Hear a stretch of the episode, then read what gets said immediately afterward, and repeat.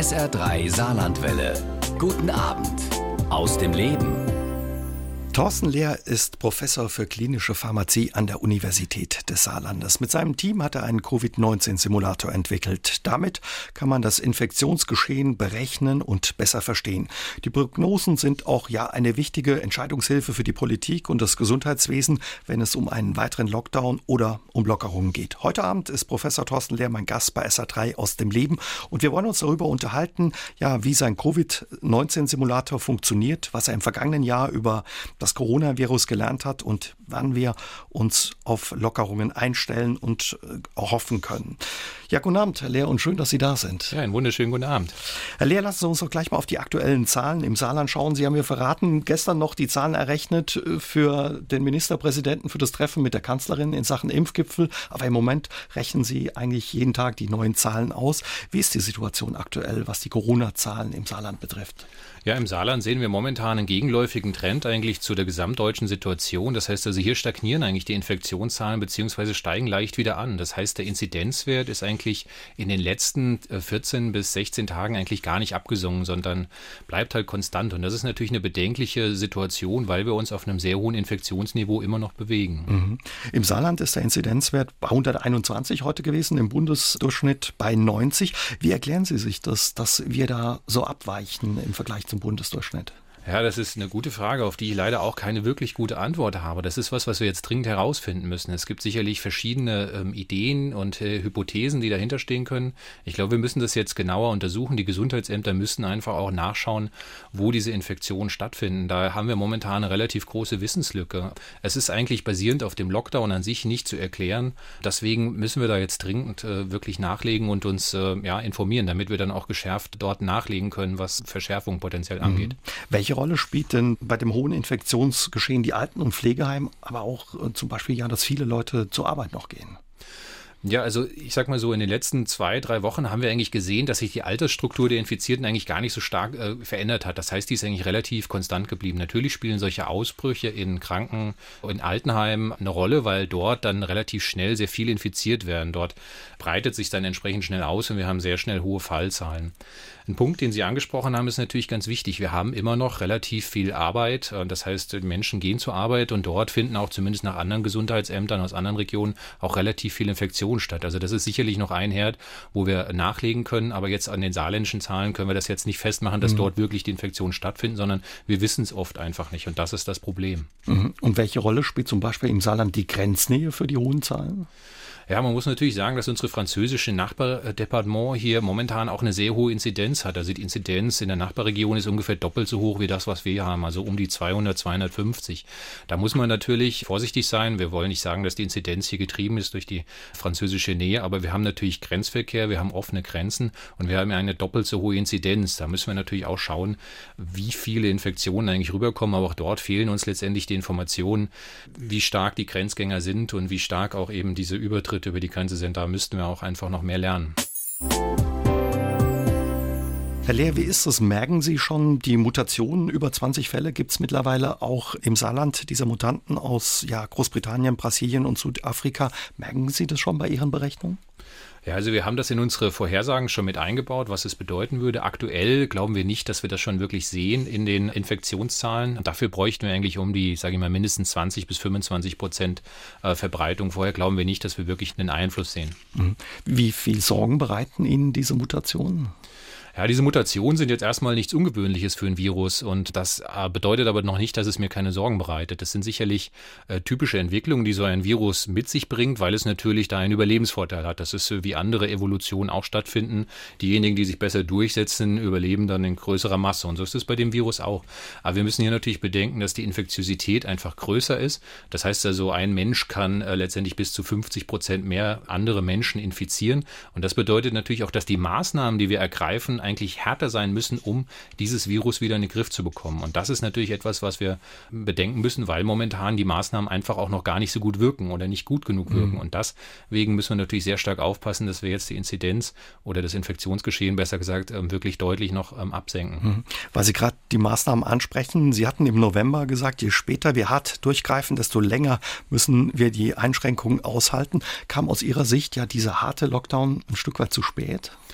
Ja, der harte Lockdown kam auf jeden Fall zu spät, das muss man sagen. Ich glaube, wir haben im November natürlich ähm, einfach äh, verschlafen, das muss man zum einen sagen. Dort haben wir sehr viel Zeit verdrödelt. Wir haben diesen Lockdown hingenommen, aber letztendlich ist es ja eine Zeit, in die wir investiert haben und letztendlich wäre es aus infektiologischer Sicht besser gewesen, in dieser Zeit wirklich alles dicht zu machen, einen harten Lockdown. Dann wären wir mit den Infektionszahlen, also vor Weihnachten in der Adventszeit, deutlich weiter runtergegangen und hätten jetzt möglicherweise eine andere Ausgangslage, als wir sie jetzt haben. Mhm. Also waren die Maßnahmen jetzt die letzten Wochen auch nicht ausreichend genug? Viel Spiel viel ist ja da nicht mehr, um irgendwas dicht zu machen. Mobilität wäre sowas. Im Frühjahr waren nicht ganz so viele Leute unterwegs wie zuletzt, hat man den Eindruck. Ja, also die Mobilität ist sicherlich ein Punkt. Wenn man sich auch noch zurückerinnert an das Frühjahr, dort war es deutlich ruhiger. Das war zumindest meine persönliche Empfindung. Wenn Sie jetzt rausgehen, fühlt sich das relativ normal an. Wir haben einfach noch relativ viel Bewegung einfach und auch, wie wir schon gesagt haben, relativ viel Arbeitsplätze, die natürlich mit Menschen befüllt sind, wo Infektionen stattfinden. Es wird relativ viel eingekauft dort, wo es möglich ist. Und auch dort sind teilweise die Maßnahmen weniger restriktiv als früher. Sie hatten im Frühjahr hatten wir überall Sicherheitspersonal, das geschaut hat, dass sie sich infiziert haben, wie viele Leute drin sind. Das ist zumindest nach meinem Gefühl momentan deutlich weniger. Also das mhm. heißt, wir sind schon ein bisschen lockerer geworden, glauben mehr mit dieser Gefahr umzugehen, aber begeben uns dadurch wirklich auch auf mhm. dünnes Eis. Stück weit auch eine Müdigkeit bei den Leuten, von der man immer wieder hört. Ganz genau. Wir haben jetzt den Lockdown natürlich schon seit November und das mhm. ist der Punkt. Wenn Sie natürlich die ganze Zeit nur mit angezogener Handbremse fahren sozusagen, dann eben dann dauert es und das genau das sehen wir. Und dann bieten Sie aber auch eine Möglichkeit, dass solche Mutationen sich gut ausbreiten. Also das heißt, die fittesten überleben halt in dieser Situation wie überall. Und das haben wir letztendlich hier auch gesehen. Und deswegen müssen wir auch schauen, eben, dass wir die Impfung jetzt schnell eben durchbekommen, dass diese Mutation sich nicht noch weiter ausbreitet, falls wir sie denn überhaupt in den Griff bekommen. Mhm. Aber es ist jetzt auch nicht nur eine Mutation, sondern es gibt ja mehrere Mutationen, das dürfen wir nicht vergessen. Und es wird auch nicht die letzten, die wir bis jetzt gesehen haben. Mit uns ein Glück könnte es auch eine Mutation ja, sich entwickeln, die ja quasi dem Virus den Gar ausmacht? Auch das kann passieren, ja. Das äh, haben wir bei anderen Entwicklungen auch gesehen. Ähm, Im Moment haben wir das erstmal nicht. Da sind eher die Mutationen, die noch auftreten aus ähm, Südafrika oder auch Brasilien, eher welche, die uns ein bisschen zu denken geben sollten. Aber auch diese Entwicklung kann natürlich sein, aber im Moment haben wir diese positive Entwicklung nicht, weil die müsste sich natürlich auch gegen die anderen erstmal durchsetzen. Mhm. Das kann ja sein, dass so eine existiert, aber die kann sich möglicherweise dann aktuell nicht durchsetzen. Kommende Woche trifft sich die Bundeskanzlerin wieder mit den Länderchefs und Chefinnen. Da soll es auch ja um möglicherweise um Lockerungen schon gehen. Was denken Sie in der aktuellen Lage und bei den aktuellen Zahlen? Wäre es sinnvoll, schon über Lockerungen zu sprechen oder wäre das der falsche Zeitpunkt? Ja, man kann sicherlich über Lockerungen sprechen, aber ob man sie deshalb durchführt, ist natürlich ein anderer Punkt. Die Erwartungshaltung in der Bevölkerung ist, glaube ich, aktuell sehr hoch. Jeder eifert auf diesen Inzidenzwert von 50 hin, also 50 Fällen pro sieben Tage pro 100.000 Einwohner. Den können wir möglicherweise deutschlandweit auch in den nächsten zwei, drei Wochen erreichen, wenn wir durchhalten. Und die Erwartungen an Lockerungen sind dann sehr groß. Aber das Problem, das ich sehe, ist, dass Lockerungen nichts gleichzusetzen ist mit einer Normalität. Das heißt, wir müssen einfach schauen, dass wir auch mit der Lockerung, die auftritt, eigentlich erstmal noch eine mit sehr angezogener Handbremse weiterfahren.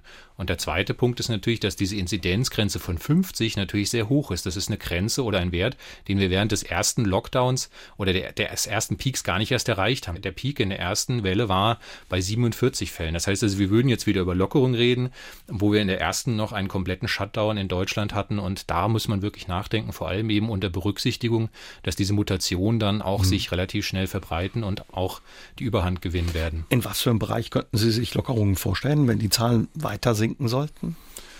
Ja, das bleibt ehrlich gesagt auch ein großes Problem, das ich Ihnen noch nicht beantworten kann, weil wir gar nicht genau wissen, wo diese Infektionen stattfinden. Das ist alles sehr diffus. Es gibt aber halt auch kaum Studien, die für Deutschland zeigen, wo diese Infektionen stattfinden.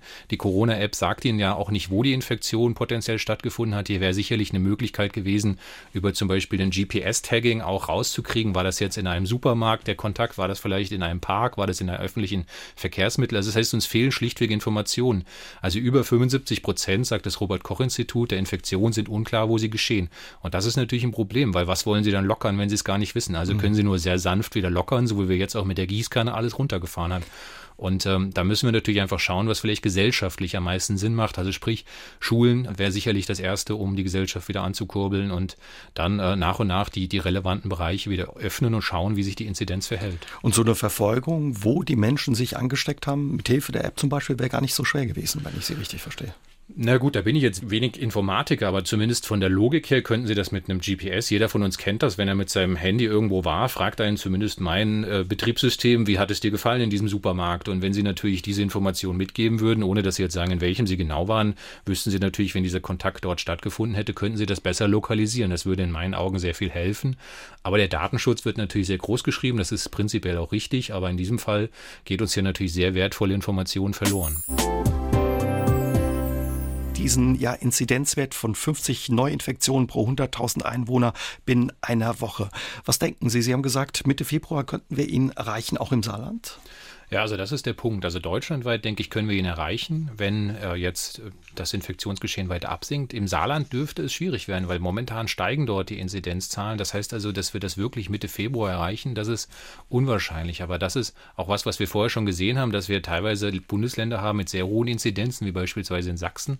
Auch dort wird es noch länger dauern, bis die wieder den Wert von 50 erreicht haben, wenn vielleicht andere Bundesländer mit einer niedrigeren Inzidenz, wie beispielsweise Niedersachsen, das entsprechend auch etwas früher erreichen können. Mhm. Aber wann wir es erreichen, hängt natürlich sehr stark davon ab, wie stark wir unsere Kontakte reduzieren. Und dieser R-Wert ist natürlich ein ganz wichtiger Marker auch dafür, dieser Reproduktionswert, der mir halt sagt, wie viele Leute infiziere ich.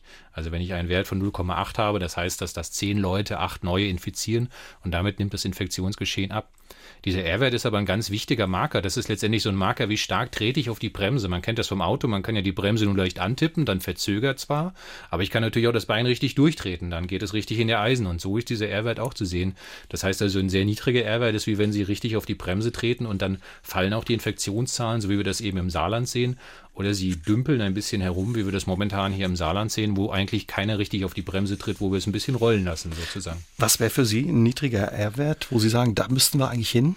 Ja, das ist ja eine Frage, wie schnell ich anhalten will. Ja, wenn mhm. ich das Beispiel wieder mit dem Auto nehme, wenn ich eine Wand habe, gegen die ich fahre, muss ich natürlich gucken, dass ich richtig, wenn ich jetzt aber kein Ziel habe, was ich anvisieren möchte, kann ich es auch langsam angehen. Aber momentan ist es wichtig, dass wir einfach schnell bremsen, ja, weil je schneller wir bremsen, umso schneller sind wir auch wieder bei niedrigen Inzidenzen und können über Lockerung nachdenken. Das zweite, was aber wichtig ist, wenn wir hohe Inzidenzen haben, bedeutet es auch, wir haben sehr viel Infektionsgeschehen, viel Virus, was sich repliziert und dort können sich diese Mutationen, diese Mutanten halt deutlich besser besser verbreiten und eben auch neue entstehen. Das heißt, wir, wir bilden dort einen sehr guten Pool, damit die sich sehr wohlfühlen, diese Viren sozusagen. Also, so wie das klingt, bei Ihnen gibt es viele Gründe, im Moment eigentlich noch stärker zu bremsen. Ja, absolut. Wir haben jetzt ein bisschen einfach auch die Lust verloren. Die Müdigkeit ist da, das geht uns allen so, aber wir müssen uns jetzt einfach nochmal an die eigene Nase fassen und uns überlegen, jetzt ist sowieso die Zeit, in der wir uns einschränken und je weniger wir uns einschränken, umso länger dauert das. Mhm. Und wir müssen uns einfach auch überlegen, und das ist ein Punkt, den wir natürlich sehen. Wir sehen immer sehr viel, was ist denn eigentlich erlaubt? Wir versuchen eigentlich immer als Mensch das jetzt auch momentan ein bisschen auszureizen, ja. Das wäre das Gleiche, wenn Sie sagen, mit dem Auto darf ich auch mit, mit 0,5 Promille Auto fahren. Das darf ich auch. Eine gute Idee ist das nicht. Genauso dürfen Sie sich jetzt mit Leuten treffen. Eine gute Idee ist das trotzdem nicht. Man sollte sich wirklich fragen, muss ich das jetzt muss wirklich jetzt machen? Mhm. Oder sollte ich es besser bleiben lassen? Und ich glaube, wenn wir uns darauf wieder besinnen, eine Zeit lang, dann kommen wir dort auch wieder raus. Sie gehören mit zu der Gruppe von Wissenschaftlern und Wissenschaftlerinnen, die sich deswegen auch eher für einen Inzidenzwert pro 100.000 Einwohner binnen sieben Tagen von 10 bis 15 aussprechen. Ja, richtig. Also nach unserer Berechnung wäre es auf jeden Fall besser, wenn wir noch deutlich weiter runterkommen würden, bevor wir über Lockerung nachdenken. Wir haben gesehen, dass im Sommer eigentlich oder Spätsommer dieses System gekippt ist bei so einem Inzidenzwert von ungefähr 20. Ab dann ist quasi das System ein bisschen aus den Fugen geraten, wenn der See umkippt. Das heißt, da gab es einen Kipppunkt und dann schossen letztendlich die Infektionszahlen nach hoch, nach oben. Das heißt also, ab dann scheint es so zu sein, als könnten wir die Infektion nicht mehr gut nachvollziehen. Und je niedriger wir natürlich sind mit dieser Inzidenz, umso besser ist die Nachverfolgbarkeit, umso besser kommen die Gesundheitsämter Ämter hinterher können eben auch erfragen, wo diese Infektion stattgefunden hat, anstatt dieses diffusen Infektionsgeschehens, was wir momentan haben, wo eigentlich keiner mehr richtig weiß, wo diese Infektionen herkommen. Und nur, nur so können wir das wirklich unter Kontrolle auch haben und äh, letztendlich bis zur Impfung relativ gut durchhalten. Der Sommer hat eine große Rolle gespielt, haben Sie mir auch verraten. Eigentlich nicht nur im Herbst haben wir es versäumt durchzugreifen, sondern im Sommer ein Stück weit haben wir es verpennt. Ja, wenn wir uns zurückerinnern an den Sommer, waren wir alle sehr froh, dass wir wieder ein bisschen gelebt haben. Wir haben draußen auf den Wiesen ein, ein Bier getrunken in der Luft und alles war sehr schön, wieder ein bisschen Kultur genossen. Aber man muss bedenken, dass eigentlich ab dem Sommer, ab Juli, die Inzidenz immer weiter angestiegen ist. Sie war nach dem Lockdown sehr, sehr niedrig. Sie war bei unter drei und ist dann aber konstant eigentlich bis Dezember permanent nur angestiegen. Sie ist nicht einmal abgefallen und das sieht man in den Zahlen eigentlich sehr gut. Und das ist eigentlich auch genau diese Strategie, die wir jetzt fahren müssen, wirklich möglichst weit runterzukommen. Unter fünf wäre ideal Zahl, um dann wirklich ganz einzelne Fälle nachzuverfolgen und dort gleich das Infektionsgeschehen in dem Cluster zu begrenzen. Aber das ist gesellschaftlich viel schwerer durchzusetzen, weil wenn Sie in den Tagesschau hören, Sie haben zum Beispiel, sage ich mal, 200 Fälle täglich in Deutschland und Sie machen einen Lockdown, da würde ja jeder Amok laufen wahrscheinlich. In anderen Ländern wie Australien funktioniert sowas. Dort haben Sie in, in Perth beispielsweise gerade einen Fall gehabt, dort wird äh, die komplette Stadt für fünf Tage in den Lockdown versetzt. Aber das ist natürlich einfach eine andere Strategie und dort muss die Bevölkerung einfach mitziehen. Mhm. Wobei, wenn wir jetzt an unsere Wirtschaft denken und ähm, auch an die Geschäfte, wäre es vielleicht sogar besser zu sagen, volkswirtschaftlich, man geht jetzt nochmal 14 Tage oder wie lange auf die Bremse, macht eine Vollbremsung und drückt so die Zahlen. Wie lange würde das dauern, äh, bis man die Zahlen so unten hat? Mit den Maßnahmen, die wir jetzt äh, quasi haben, würde es überhaupt funktionieren oder geht das nicht? Ja, also ob es mit den Maßnahmen jetzt funktioniert, also mit den Maßnahmen, die wir momentan haben, ja. würde es deutschlandweit sehr lange dauern. Mhm. Wie gesagt, wir haben solche Länder wie das Saarland oder auch Bremen oder Schleswig-Holstein, wo die Inzidenzen momentan eher, eher steigen bzw. sich flach verhalten äh, und zur Seite bewegen. Dort müssen wir schauen, warum sie überhaupt gar nicht erst absinken. Wichtig wäre halt, dass wir das jetzt durchhalten und eigentlich eben noch verschärfen. Dann könnten wir das schon schaffen, weil wir letztendlich eben auch gegen die Ausbreitung der Mutante ankämpfen, die in manchen Städten, wie beispielsweise in Köln, schon mit bis zu 10 Prozent repräsentiert ist. Und auch in Belgien, unserem Nachbarland, sind schon über 10 Prozent der Mutante letztendlich in der Bevölkerung nachgewiesen. Und dort sagt man, dass eigentlich bis Ende Februar 90 Prozent der nachgewiesenen Viren die britische Mutante sein werden. Und wenn Sie bedenken, wie nah Belgien zum Saarland ist, dann ist das kein weiter Weg hierher. Keine guten Aussichten. Aber ging das dann auch wirklich so schnell, dass man sagt, okay, zwei Wochen jetzt noch zusammenreißen und dann schafft man das unter diesen Wert? Ja, das äh, hängt natürlich ein bisschen davon ab, wie stark das Zusammenreißen wirklich funktioniert. Da spielen natürlich auch noch andere Faktoren eben eine Rolle, wie beispielsweise das Wetter wird, wie stark auch ähm, sich ähm, ja vielleicht das, die Nachbarregionen entsprechend noch ähm, verhalten. Aber ich sage mal, in drei Wochen kann man relativ viel schaffen. Und dafür muss man sich als Beispiel Sachsen mal anschauen. Dort haben wir es wirklich mit einem R-Wert, der sehr niedrig war, der bei jetzt bei 0,6, 0,65 lag, eben deutlich die Infektionen abgesenkt. Und dort sind die Inzidenzen jetzt ungefähr so wie im Saarland. Also das heißt, Sachsen wird uns wahrscheinlich in Kürze überholen. Schulschließungen haben einen großen Effekt, sagen Sie. Also haben die Schulschließungen wirklich was gebracht die letzten Wochen? Ja, wir gehen alle sehr stark davon aus, dass sie einen großen Effekt haben. Wir haben das ähm, im ersten Lockdown gesehen. Dort hatten wir einen Effekt der Reduktion der Kontakte letztendlich um knapp 40 Prozent. Das sind auch Werte, die andere Wissenschaftler in anderen Ländern aus anderen Regionen gefunden haben. Und äh, wir sehen es beispielsweise auch aus Ländern wie England, wo sehr stark gemonitort wird, auch in den Schulen. Auch dort haben letztendlich während den Ferien gehen dort die Infektionszahlen sehr stark zurück und steigen sehr stark wieder an. Deswegen äh, gehen wir davon aus, dass diese Schulschließungen eine große Rolle spielen, auch um das Infektionsgeschehen einzudämmen. Mhm. Aber sie sind natürlich nicht das Einzige. Das heißt, während der Schulschließung sind ja nicht nur die Schüler zu Hause, sondern der Weg zur Schule fällt natürlich auch flach. Der öffentliche Personennahverkehr wird nicht so stark genutzt. Eltern bleiben zu Hause. Das heißt, man kann es nicht nur auf die Schule reduzieren und das wäre auch unfair zu sagen, es findet in der Schule statt, sondern die Mobilität wird einfach sehr stark eingeschränkt. Und das ist natürlich ein wichtiger Punkt. Und weiterhin haben wir natürlich die Kinder auch noch, die sehr stark asymptomatisch sind. Das heißt, die zeigen keine Symptome, die zeigen nicht diese typischen Lungenerkrankungen, also das Räuspern, Husten, äh, sondern die haben meistens eigentlich gar keine Symptome, sind aber trotzdem infektiös. Bringen quasi das Virus dann wieder mit Die bringen Hause. das Virus, können trotzdem anstecken, mhm. ja, aber wir wissen beispielsweise aus einer großen Studie aus Bremen, die vor zwei Wochen veröffentlicht wurde, dass dort 18.000 Kinder getestet wurden und dort hat man gesehen, dass eigentlich in den Schulkindern das Virus asymptomatisch genauso, also ohne Symptome genauso häufig vorkommen wie die nachgewiesenen äh, Infektionen in Bremen. Das heißt also, die haben quasi das gleiche Level an Infektionen. Die sind nicht weniger infiziert, wie man vielleicht aus den Zahlen des Robert-Koch-Instituts sehen könnte. Dort sind ja letztendlich getestet, wird dann ja nur, wer wirklich Symptome zeigt. Wenn sie keine Symptome zeigen, testet man ja äh, erstmal nicht. Und deswegen muss man einfach bedenken, dass die Dunkelziffer dort ähm, sehr hoch ist. Jetzt kann man sagen, das ist Bremen, aber die Wahrscheinlichkeit, dass das hier ist, wird genauso sein. Aber auch dort fehlen uns leider auch ähm, Studien, die das wirklich systematisch flächendeckend über einen längeren Zeitraum äh, mal genauer untersucht haben. Mhm. Die Schulen haben sich vielerorts viele Gedanken gemacht, wie sie ja, den Unterricht trotzdem gewährleisten können. Man hat sich Hygienekonzepte überlegt. Sie sagen ja, das Problem ist nicht die Schule allein, sondern der Weg äh, dorthin. Wo stecken sich die Schüler an? Eben auf dem Weg oder dann in der Schule untereinander? Ja, da gibt es natürlich sehr viele Hörerinnen und Hörer, die jetzt mir genau sagen, wo das stattfindet, aber wissenschaftlich können wir das im Moment einfach nicht nachweisen und das bleibt das große Problem. Und wie Sie sagen, die Schulen, und die, die muss ich natürlich auch loben, mussten sehr viele Hygienekonzepte auf sich nehmen und haben das teilweise auch sehr, sehr gut gemacht. Also ich möchte sie wirklich auch loben und ich möchte jetzt hier nicht die Schulen in irgendeiner Weise angreifen. Ähm, und auch die Lehrer, Lehrerinnen und Lehrer müssen sehr harte Opfer bringen in diesen speziellen Zeiten. Aber trotzdem eben durch diese Spezialität, dass die Kinder eben infektiös sein können, ohne dass sie es selber merken, haben wir natürlich natürlich einfach eine Problematik, die einfach mit sich schwingt. Und wir wissen momentan wirklich nicht, wo die sich anstecken. Die Wahrscheinlichkeit, dass es außerhalb des Schulgebäudes äh, besteht, ist sogar möglicherweise noch größer als innerhalb der Schule, aber das wissen wir nicht. Das versuchen wir, ja. Sie selbst machen auch gerade eine Studie dafür ähm, ja, untersuchen Sie 3000 Schülerinnen und Schüler mit oder haben die mit speziellen Computerchips ausgestattet und beobachten, wie die sich in der Schule bewegen und wer wen wo trifft auf dem Schulhof im Klassenraum, um was herauszufinden. Gibt es da schon Erkenntnisse? Also diese Studie wird jetzt gerade erst anfangen. Das ist die sogenannte Sarko-Kit-Studie, über die wir uns jetzt auch sehr freuen. Also man diese Mikrochips oder diese Chips, das sind äh, so Umhänge, Elektronikgeräte, ähnlich wie ein Garagenöffner sehen die aus. Es wird nichts implantiert, auch wenn viele Leute das vielleicht meinen, aber sie sind einfach Umhängeeinheiten, ähnlich wie die Corona-Warn-App funktioniert das. Die messen quasi die Abstände zwischen den Schülerinnen und Schülern. Und wir wollen einfach wissen, wo kommen die eigentlich in Kontakt ist das jetzt im Pausenraum? Ist das vielleicht auf dem Pausenhof? Ist das in der Schule? Ist das im Gang? Damit wir einfach solche Infektionen auch mal nachvollziehen können, wie die sich in einer Schule ausbreiten, weil dort fehlen uns einfach die Erkenntnisse. Und die Virologie aus Homburg wird dann eben auch stichprobenartig dort die Kinder untersuchen und schauen, inwieweit die infiziert sind oder bereits infiziert waren, damit wir einfach diese Ausbreitung in Schulen besser verstehen, damit wir aber später auch bessere Kon Hygienekonzepte mhm. durchführen können. Also das Ziel ist einfach wirklich dort ja auch eine Verbesserung zu schaffen. Was denken Sie, bis wann Sie da ja erste Ergebnisse haben werden?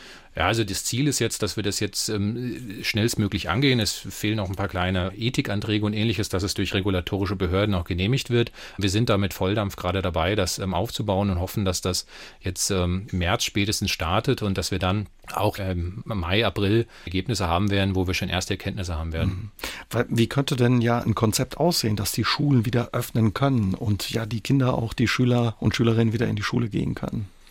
Ja, sicherlich sind da noch andere Konzepte auch wichtig, wie beispielsweise das Lüftungskonzept, aber wir müssen einfach schauen. Letztendlich ist alles, wo wir Kontakte vermeiden, ist erstmal eine, eine, eine gute Sache. Wir müssen schauen, wie wir vielleicht einen Wechselunterricht etablieren, aber genau das ist bis jetzt systematisch einfach nicht untersucht worden und deswegen wollen wir das eben in diesen Studien mhm. untersuchen, um zu schauen, wo finden Kontakte statt, wo könnten wir sie vielleicht vermeiden, wie könnten wir das räumlich vielleicht auch anders gestalten, damit eben die Schule wieder aufmachen kann und auch sicherer werden kann. Werden Lüftungsanlagen häufig auch diskutiert, was ja, um das zu ermöglichen, dass die Schulen wieder öffnen? Ja, Lüftungsanlagen werden natürlich sehr häufig diskutiert, aber das bleibt natürlich, und da bin ich jetzt leider kein Experte mhm. für Lüftungsanlagen, aber da gibt es natürlich ähm, solche und solche Studien, die einen sagen, das funktioniert prima, die anderen sagen, es funktioniert gar nicht.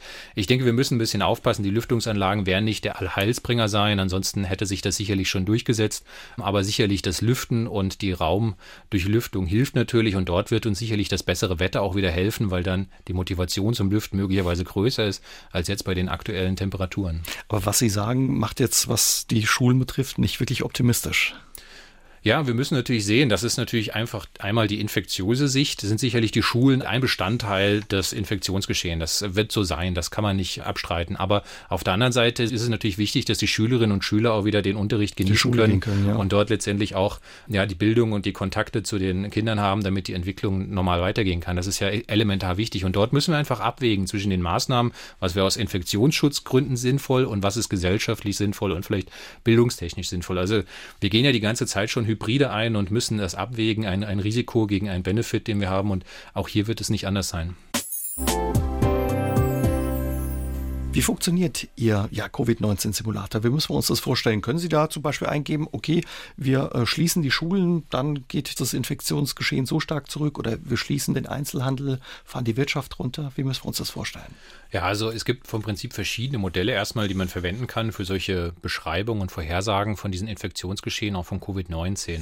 Was wir machen, und vielleicht erkläre ich es erstmal, wie wir angefangen haben, weil das äh, beantwortet einige Ihrer Fragen schon ganz gut. Wir schauen uns letztendlich rückwirkend erstmal die Daten an, die wir gesehen haben. Das heißt, wir füttern unsere Modelle auch seit äh, März mit den Daten, die geschehen sind und schauen dann, welchen Einfluss haben verschiedene Maßnahmen wie zum Beispiel der Lockdown, die Schulschließung, Maskenpflicht oder ähnliches und schauen dann, welchen Einfluss hat das. Und das sind dann Informationen, die wir dann in den Simulator wieder einpflegen können, wenn wir dann Vorhersagen machen. Also Das ist prinzipiell so ähnlich wie bei der Wettervorhersage. Da gucken sich Leute auch die Wolken an, wie sind die gezogen und dann schaut man, wie ziehen die weiter. Das ist das, was sie dann abends immer hören. Dort steckt auch sehr viel Mathematik dahinter. Das Prinzip ist halt sehr ähnlich. Das heißt, sie haben ein Modell, das beschreibt die Daten, das müssen sie letztendlich trainieren, lernen sozusagen und dann können sie es eben verwenden, um Vorhersagen zu machen. Das ist eine weit verbreitete Technik überall in der Industrie, in der Auto, Flugzeugindustrie, Pharmaindustrie. Also überall haben sie diese Vorhersagen, egal wo sie hinschauen. Äh, ihre, ihr komplettes Smartphone wird damit wahrscheinlich voll sein. Es sagt ihnen auch Dinge vorher, was sie zum Beispiel gerne einkaufen, was sie als nächstes kochen wollen. Sie kennen das. Also überall sind Modelle. Und in unsere Modelle fließen halt jetzt vor allem Covid-Daten ein, die wir dann jetzt eben über die Laufe des letzten Jahres gesammelt haben. Eben jetzt nicht nur die Infektionszahlen, sondern auch Zahlen, wie beispielsweise die Krankenhausbelegung ist, was oft in den Krankenhäusern passiert. Dort haben wir eine sehr große Datenbank, wo wir aus über 30.000 inzwischen Covid-Patienten im Krankenhaus Informationen ziehen. Wie lange haben die dort gelegen? Wie viel Prozent sind denn auf die Intensivstation gegangen? Wie viele davon sind verstorben? Das hilft uns eben genau, unser Modell dann auch mit diesen Informationen zu unterstützen, damit wir dann eben präzise vorher Vorhersagen machen können. Mhm. Wo bekommen Sie diese Daten und Zahlen her? Ja, also teilweise sind die öffentlich zugänglich, teilweise bekommen wir sie von Gesundheitsämtern. Die Krankenhausdaten, die ich gerade genannt habe, bekommen wir von einer Firma aus St. Imbert, die uns das freundlicherweise zur Verfügung stellt, die auch in den Krankenhäusern drin ist, das heißt, die dort normalerweise Abrechnungsdaten einsammelt. Wir haben dafür aber auch einen Ethikantrag und ein Datenschutzkonzept, also es ist alles anonymisiert, wir wissen nicht, wer die einzelnen Patienten sind, aber das sind halt eben wichtige Daten, das heißt, je breiter die Datenbasis ist, umso besser können Sie dann auch Dinge entsprechend vorhersagen. Mhm. Sie haben gesagt, klar, die Infektionszahlen die äh, spielen eine wichtige Rolle, aber auch die Belegung zum Beispiel von Intensivbetten oder wie viele Beatmungsgeräte noch da sind. Welche dieser Kennzahlen ja, sind für Sie wichtig oder die wichtigsten, um die Pandemie richtig einschätzen zu können? Ja, das muss man natürlich dazu sagen. Wir dürfen, und das wird ja auch oft diskutiert, nicht immer nur die Inzidenz anschauen, sondern natürlich auch anschauen, was passiert denn im Krankenhaus. Und das ist natürlich ein wichtiger Punkt, den man nicht vergessen darf, weil was natürlich auch die Krankenhausbelegung treibt, ist letztendlich, wie die Bevölkerung oder wie die infizierte Bevölkerung aussieht. Das heißt, haben wir besonders viele alte Menschen, alte Patientinnen und Patienten, dann gehen die vermehrt eben auch ins Krankenhaus. Und ähm, dort haben sie leider auch eine erhöhte Wahrscheinlichkeit ähm, zu versterben. Das heißt, das spielt natürlich eine Rolle, wie alt die Leute sind. Das heißt also auch hier hilft es beispielsweise, wenn wir die älteren Patienten entsprechend schützen, was ja oft versucht wird, damit auch die Belegung in den Krankenhäusern niedriger ist. Das ist natürlich ganz wichtig. Das heißt, wir müssen uns das anschauen. Wir sollten aber bei diesen, auch wenn wir uns immer wieder darauf fokussieren, dass wir sagen, wir schauen nur, was im Krankenhaus passiert, das ist eine, finde ich, sehr einseitige Sicht. Wir müssen einfach bedenken, dass natürlich auch die jüngeren Patienten, die infiziert sind, auch Langzeitfolgen bekommen können. Also dieses sogenannte sogenannte Long-Term-Covid, also was dann äh, Late-Covid, was dann einfach später auftritt, wo dann eben auch später zum Beispiel noch neurologische Erscheinungen, also dass Müdigkeit auftritt, dass sie ähm, schlechter hören, schlechter riechen über einen langen Zeitraum. Das ist natürlich eine Problematik, die auch auftritt, auch wenn wir vorher gar nicht so schwer erkrankt sind. Deswegen sollten wir eigentlich am besten alle schützen und nicht nur sagen, am besten infizieren sich die Jungen und die Alten schützen wir. Mhm. Das wäre in meinen Augen kein gutes Konzept. Also ist die Kritik so auch nicht ganz richtig, wenn dann immer kritisiert wird, man guckt so sehr auf die Infektionszahlen und behält zum Beispiel nicht die Intensivbetten im Blick, wie viel da noch frei ist oder wie die Kapazitäten da sind. Ja, in, bei den Krankenhäusern müssen wir halt einfach bedenken, zum einen äh, müssen die ja auch bestückt werden mit äh, Personal. Das ist ja natürlich einfach, das eine Bett kann natürlich frei sein, aber wenn ich keinen Arzt und keine Pflegerinnen und Pfleger habe, die das äh, letztendlich äh, betreuen, dann hilft uns das nichts und die Belastung ist natürlich sehr hoch. Das medizinische Personal äh, fährt wirklich wirklich im roten Bereich, wenn man das mit einem Automotor mal vergleichen soll. Und das geht wie beim Auto auch auf lange Sicht nicht gut. Auch die brennen aus, nicht nur, dass sie sich entsprechend auch infizieren, sondern zeigen halt auch andere Schäden, die sie im Rahmen von Überarbeitungssymptomen letztendlich äh, aufzeigen. Und das ist natürlich ein Problem, was wir nicht vergessen dürfen. Mhm. Wenn wir mal auf unsere Krankenhäuser gucken, auch hier im Saarland, wie ist da aktuell die Situation? Ja, auch hier sehen wir ähnlich wie beim Infektionsgeschehen gerade eigentlich mehr oder weniger den Höchststand äh, auf den Intensivstationen, was äh, nicht unbedingt verwundert, aber was natürlich entgegen des gesamtdeutschen Trends ist. Also gesamtdeutsch sinken die Zahlen wieder, das ist erstmal erfreulich, aber auch sehr langsam, das muss man sagen. Und äh, im Saarland ist es momentan eigentlich sehr, sehr hoch. Dort haben wir auf den Intensivstationen nach dem Intensivregister so ungefähr zwischen ja, 90 und 100 äh, Patientinnen und Patienten. Und das ist wirklich sehr, sehr viel. Das ist viel mehr, als wir auch in der ersten Welle hatten. Und das geht jetzt seit einer langen, relativ langen Phase eigentlich auf diesem sehr hohen Niveau. Hm. Hat sich da auch die Altersstruktur verändert? Ja, die Altersstruktur ändert sich eigentlich jetzt die ganze Pandemiephase. Wir hatten zu Beginn der ersten Welle generell sehr viele alte Patientinnen und Patienten, deswegen sind auch sehr viele verstorben. Im Sommer waren es vermehrt jüngere Patientinnen und Patienten. Deswegen war dort die Belegung im Krankenhaus auch niedriger. Und jetzt steigt letztendlich die Altersstruktur wieder an. Wir haben eigentlich, was die über 80-Jährigen angeht, ist die Inzidenz eigentlich doppelt so hoch wie in der Gesamtbevölkerung. Das heißt also, dort sind doppelt so viele infiziert wie von der Gesamtbevölkerung. Und das ist natürlich auffällig. Und in der Gruppe darunter letztendlich die 60- bis 80-Jährigen, dort sehen wir, also die über 80-Jährigen sind doppelt so hoch infiziert und die 60- bis 80-Jährigen sind etwas niedriger infiziert. Das heißt, die scheinen sich besser schützen zu können oder auch zu wollen. Also das heißt, es hilft letztendlich auch dort, das Verständnis zu schärfen. Wie hilft Ihr Simulator, Herr Lehr, die Pandemie besser zu verstehen? Ja, er hilft zum einen, dass wir eben rückwirkend schauen, was ist denn passiert, welche Maßnahmen haben denn geholfen, welche haben nicht geholfen. Es hilft aber auch einzuschätzen, wie ist die Situation in einzelnen Bundesländern oder auch in den einzelnen Landkreisen. Das heißt, wir können ja auch bis auf die Landkreisebene herunterschauen und dort einfach auch gewisse äh, Verhalten uns anschauen. Und es hilft uns natürlich auch für die zukünftige Planung, indem wir dann eben verschiedene Szenarien mal durchspielen. Das ist natürlich sehr wichtig, auch eben für die Politik zu entscheiden, ab wann müsste ich eigentlich eine Maßnahme haben, wie stark muss sie denn beispielsweise wirken, damit jetzt auch die Krankenhäuser nicht wieder voll laufen würden. Welchen Einfluss hat beispielsweise die Mutante jetzt auf das Infektionsgeschehen? Welche Impfszenarien müssten wir eigentlich durchspielen, damit wir möglichst ohne größere Verluste jetzt noch durch den Sommer kommen? Das sind alles solche Fragen, die wir entsprechend mhm. damit beantworten können. Wie erleben Sie die Politik, wenn Sie denen quasi Ihre Prognosen ja, vorlegen? Ja, ist für uns als Wissenschaftler ist natürlich eine interessante neue Situation, dass wir jetzt sehr viel mediale Aufmerksamkeit bekommen. Das ist sicherlich was Neues, wo wir weder trainiert für sind, noch haben wir das bisher so erlebt. Die Modelle, die wir sonst erstellt haben, finden wir natürlich persönlich auch ganz toll, aber die haben natürlich jetzt nicht so eine wichtige gesellschaftliche Relevanz, wie wir sie jetzt erleben. Und die Politik ist ähm, auch sehr ähm, beratungsfreudig und das ist natürlich sehr gut zu hören und sehr gut zu sehen, ähm, dass wir hier auch ein offenes Ohr finden und dort auch ähm, viele von den Vorschlägen umgesetzt werden, soweit sie denn möglich sind sind, beziehungsweise halt eben auch bedacht werden. Mhm. Wie ist es für Sie als Wissenschaftler ja jetzt so in der Öffentlichkeit auch im Rampenlicht zu stehen? Ist das ein gewisser Druck auch?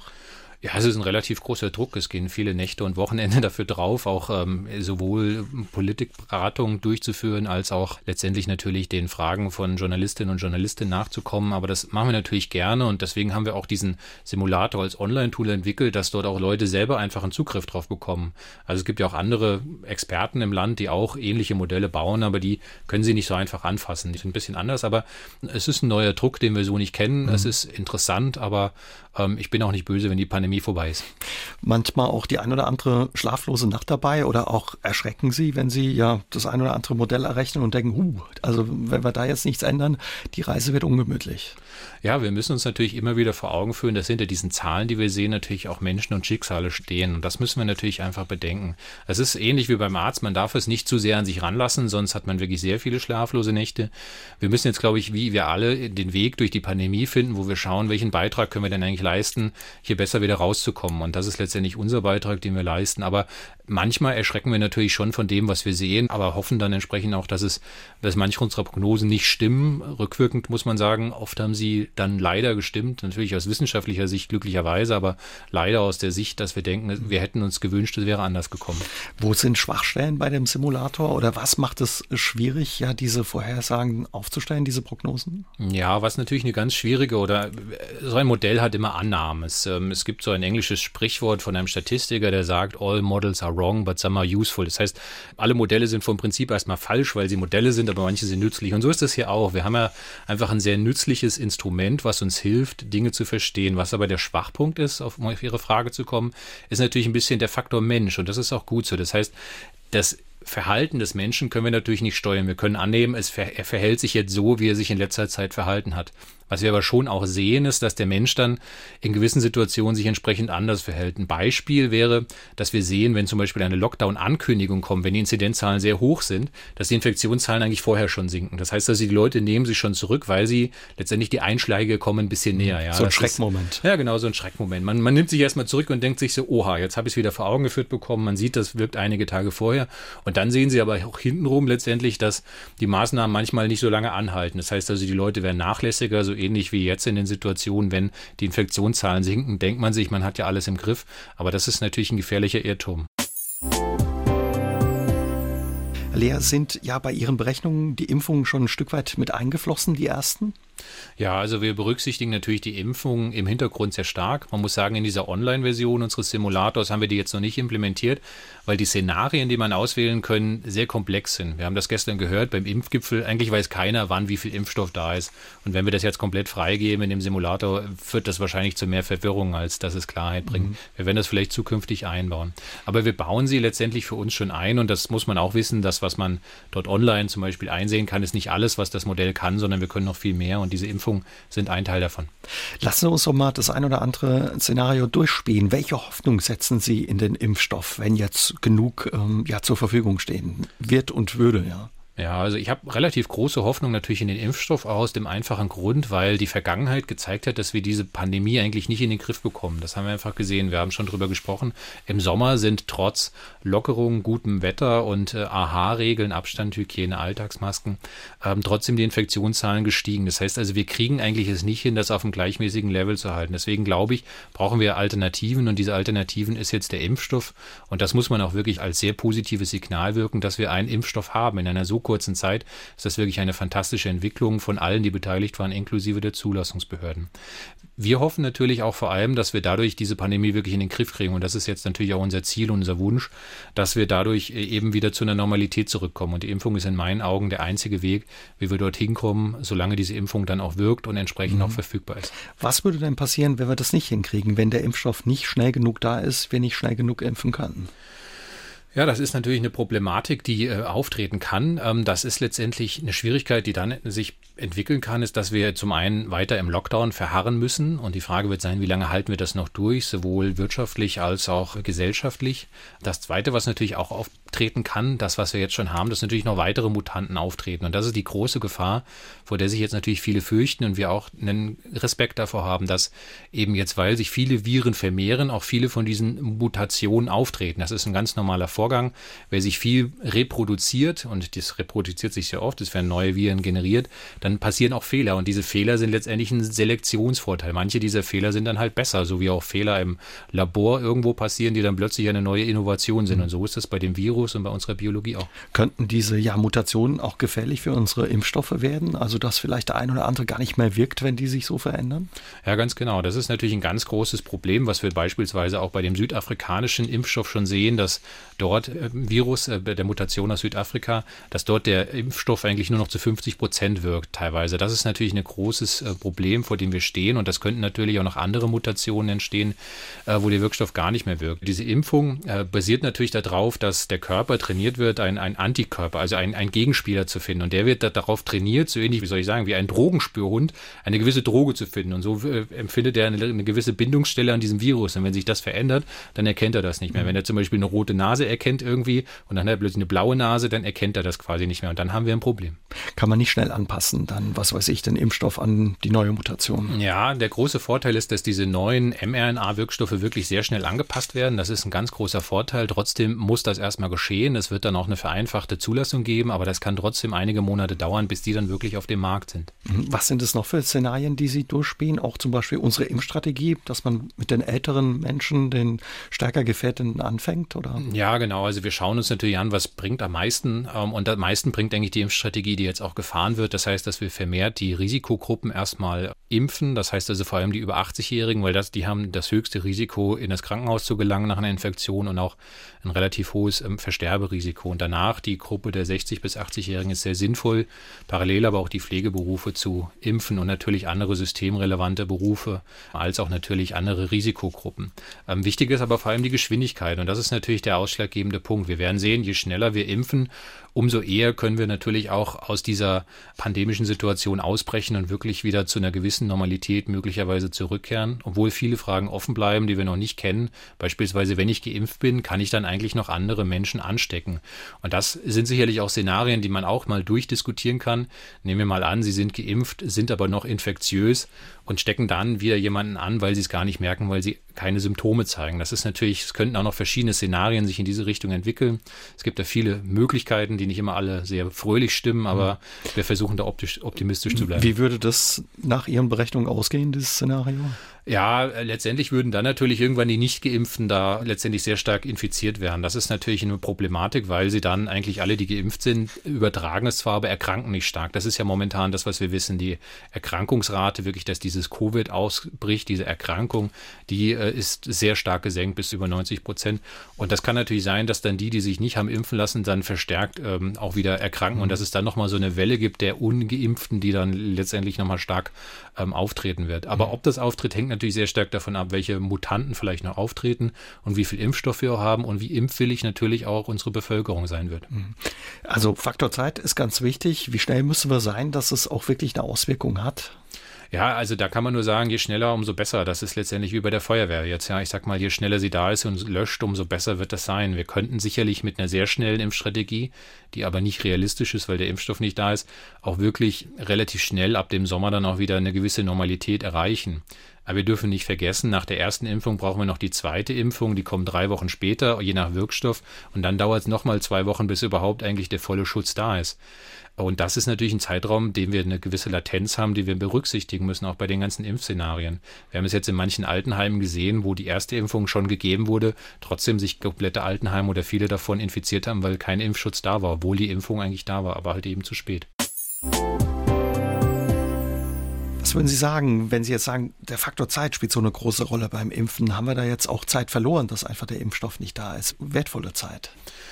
Ja, ich glaube, ehrlich gesagt, wir haben schon auf jeden Fall Zeit verloren in der Beschaffung und im Sommer. Im Sommer war uns, glaube ich, als es auch um die Impfstoffverträge ging, nicht klar, wie das vielleicht nochmal kommen wird. Es, es, war zwar sicherlich einigen klar, wir haben das ähnlich auch vorhergesagt, wie es jetzt gekommen ist, aber letztendlich müssen die Firmen, damit sie natürlich verlässlich diese Mengen auch äh, produzieren, auf Vorrat auch eine verlässliche Bestellung haben. Und ähm, das hat halt einfach gefehlt. Dort hat ähm, sowohl die Regierung äh, als auch die ganze EU letztendlich äh, eine Möglichkeit verschlafen. Wenn man ja sieht, dass man die kompletten Impfstoffe hätte für 10 Milliarden Euro für ganz Europa kaufen können, vorbestellen können, dann hätten wir sie letztendlich, dann hätten die Firmen es entsprechend vorproduzieren können, die Produktion Produktionsstätten hochfahren können.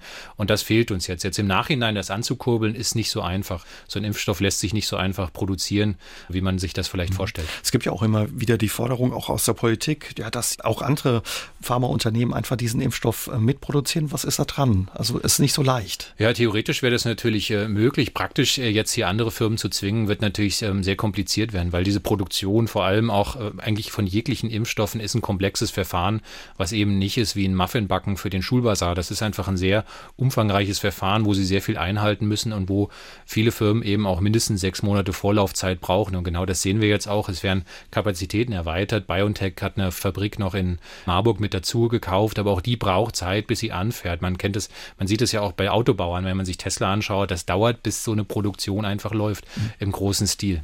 Sie haben sich jetzt ja, ein Jahr intensiv mit dem Virus beschäftigt. Was für Fehler haben wir noch gemacht aus Ihrer Sicht?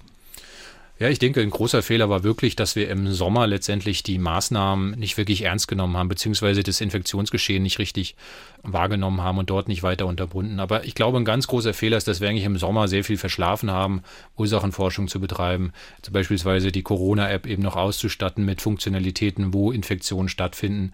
Wir haben ehrlich gesagt auch viel zu spät angefangen zu sequenzieren, uns die Virusmutationen anzuschauen, weil jeder weiß, dass diese Viren mutieren, auch Bakterien mutieren. Das ist ja genau das Problem, warum resistente Stämme entstehen, weil die sich entsprechend weiterentwickeln. Das sind sicherlich äh, große Probleme, wie ich finde. Und ähm, auch natürlich in der Digitalisierung haben wir den Sommer verschlafen, was die Schülerinnen und Schüler angeht. Aber letztendlich haben wir nicht nur den Sommer verschlafen, was das angeht, da haben wir viele Jahre davor auch schon geschlafen. Das rächt sich jetzt nur einfach brutal. Was haben Sie gelernt in der Zeit mit der intensiven Beschäftigung über das Virus?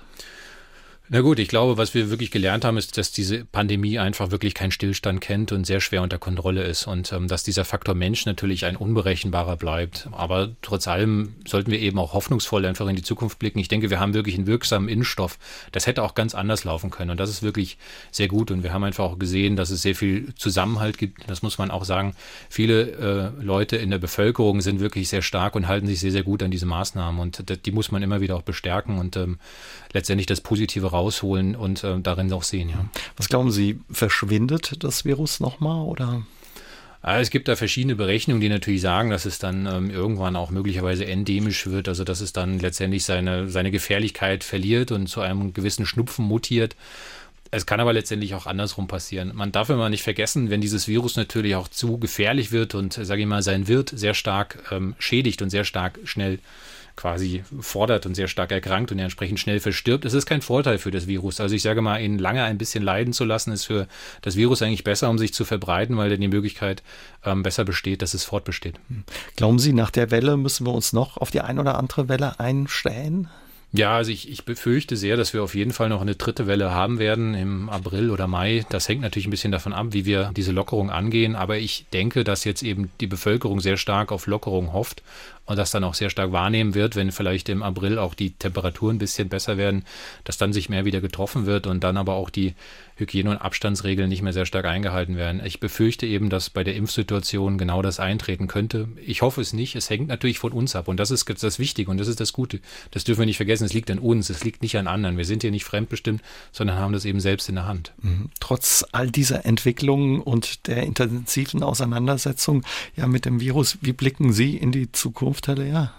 Ja, also ich habe zumindest sehr große Hoffnung, dass wir Weihnachten dieses Jahr wieder eine gewisse Normalität erreichen werden. Ich denke aber schon, man muss ehrlich sein, dass dieser Sommer auf jeden Fall noch ähm, anders wird als das, was wir kennen. Herr Lauterbach hat einen super Sommer versprochen. Ich glaube, er hat einfach vergessen, die Jahreszahl zu nennen, weil ich glaube, das wird erst im nächsten Jahr passieren. Und ähm, deswegen denke ich, dass wir dieses Jahr noch einfach so sehen müssen wie das Licht am Ende des Tunnels. Ja, ich glaube, wir müssen einfach durchhalten, auch wenn es wirklich schwer fällt. Vielen Dank, Herr Lehr, für Ihren Besuch und diese Erklärung, dass Sie uns geholfen haben, ja diese Corona-Zahlen besser zu verstehen. Und ja, wer sich für Ihre Arbeit interessiert und Ihren Covid-Simulator, der ist für jeden unter www.covid-simulator.com zugänglich. Vielen Dank für Ihren Besuch. Ich danke Ihnen. Aus dem Leben. Der SR3-Talk am Dienstagabend ab 20.04 Uhr gibt's auch zum Nachhören auf sr3.de, auf YouTube und in der ARD-Audiothek.